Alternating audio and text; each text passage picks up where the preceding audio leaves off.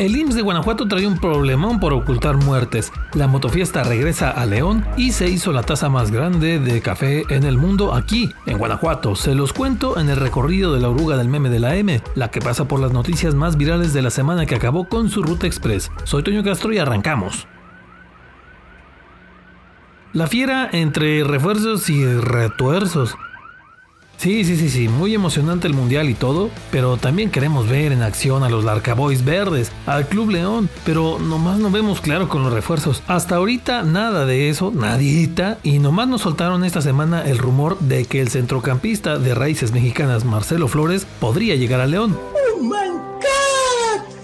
Sí, sí, sí, suena bien chido, ¿verdad? Ese muchacho fue fichado por el Grupo Pachuca hace unos meses, pero lo mandaron a jugar al Real Oviedo, que le pertenece a ellos, pero está en la segunda división de España. Y pues hasta la prensa de ella dice que Marcelo trae para más. Y se soltó entonces el rumor de que se lo podrían traer al Club León. ¿Suena chido? Pues sí, güey, no mames. Pues claro, seleccionado mexicano y de los que más promete con sus 19 años, no por nada su carta aún le pertenece al Arsenal de Inglaterra. Pero este asunto ha generado harta discusión en redes, pero por ahora no han definido si llega o no a León. Estoy esperando, anciano. Bueno, Mientras tanto, el que sí se puso la del Club León, pero nomás para pantallarnos, fue Whatever Tomorrow, el youtuber que anda en Qatar y entre las prendas que presumió esta semana pasada fueron las del Club León. Bueno, más precisamente la playera negra de la temporada en la que se ganó la octava estrella, negra con dorado, esa medita. Y pues la raza sí se alocó con ese detalle del Whatever, ¿eh?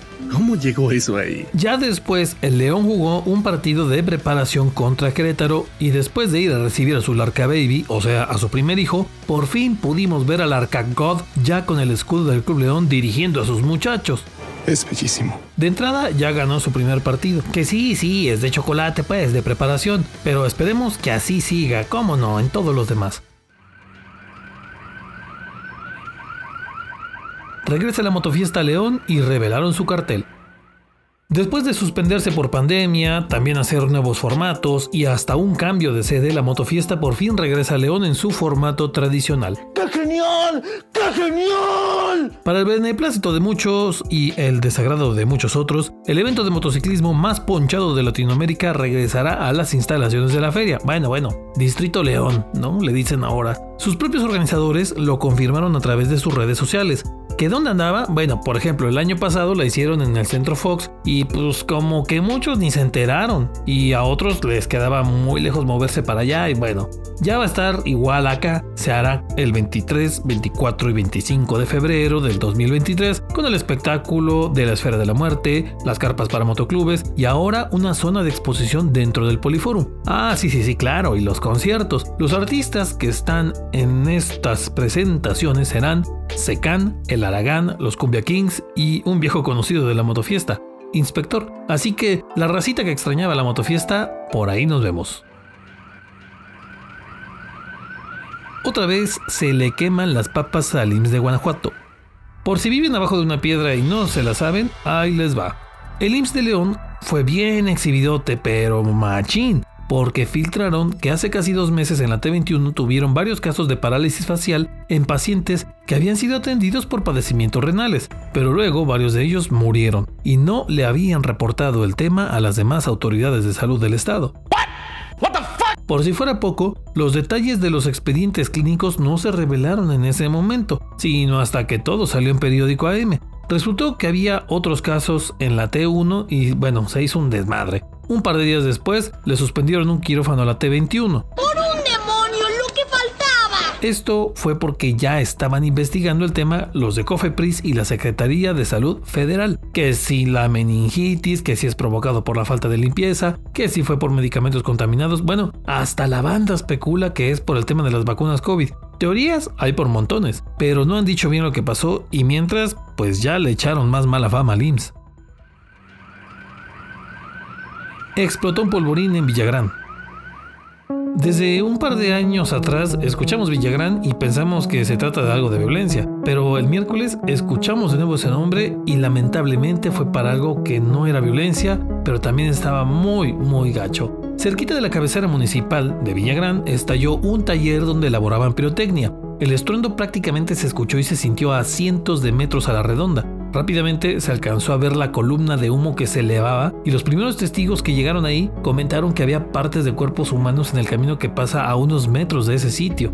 Una escena de verdad trágica. El resultado fue de cinco personas que fallecieron y varios heridos. Entre ellos había quienes llegaron a tratar de salvar a algunos de los que estaban ahí, pero les tocó la explosión fuerte y salieron con esas heridas. Otro suceso lamentable que nos recuerda que el tema de la pirotecnia es cosa bien, pero bien seria, ¿eh? Así que en esta época que mucha raza le entra a eso, neta, por favor, con cuidado. Se armó el café grandote para la banda. A mí nomás me dicen que van a regalar café y saco mi taza para que me sirvan en friega. Y ni digan que no, porque ustedes igual. La mera neta, mano. Justo el sábado se armó el café, pero neta, para toda la banda, ¿eh? Nomás 26 mil litrotes de puro amargoso oscuro para quitar el sueño. La Universidad de Guanajuato, el gobierno del estado y el municipal se juntaron a la iniciativa de una empresa cafetera de Irapuato para armar una taza de café, la más grande del mundo. El argüende lo armaron en el Distrito León y además de la preparación tal cual de la tazototota, también armaron conciertos. Se trajeron también algunos artistas y pues así como conductores para amenizar, según. La neta, la neta, la neta, el evento así como que tan organizado no estuvo. Sí, sí, sí, sí, se apegaron a lo que les pidieron los del Record Guinness para ganar este pues mentado récord, pero la parte de los conciertos y los horarios y los lugares donde pusieron cada cosa, pues como que sí les faltó organización, ¿eh? Nomás para que la pasaran más chido todos, nada más para eso. Todo el asunto empezó desde las 2 de la tarde. El reto era hacer una taza, bueno, que fuera la más grande, porque Colombia tenía ese récord con una de 22 mil litros. Y después de un mes y medio de planeación y 7 horas de estar preparando la taza, por fin le dieron el récord a Guanajuato con esta tazota. Y además se rompió otro más, el de la mayor cantidad de personas degustando el café al mismo tiempo, con 2.300 personas entrándole al cafecito. Fueron a la posada y los robaron.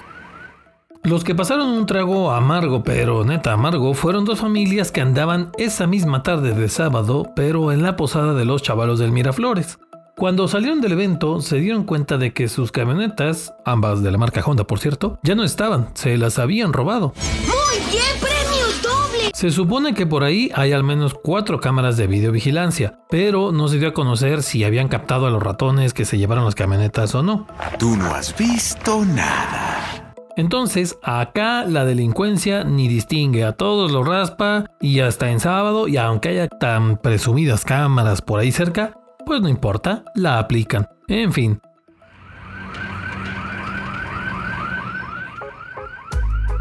Aquí acabó la ruta de esta semana la oruga del meme y los esperamos para la siguiente. Y acuérdense que la oruga también pasa a través de Spotify, Google Podcast, Apple Podcast y allá estamos en TikTok. Nos vemos.